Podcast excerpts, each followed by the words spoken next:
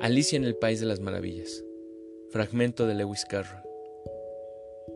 ¿Pero tú me amas? preguntó Alicia. No, no te amo, respondió el conejo blanco. Alicia arrugó la frente y comenzó a frotarse las manos, como hacía siempre cuando se sentía herida. ¿Lo ves? dijo el conejo blanco. Ahora te estás preguntando qué te hace tan imperfecta, qué has hecho mal para que no consiga amarte al menos un poco. Y es por eso mismo que no puedo amarte. No siempre te amarán, Alicia.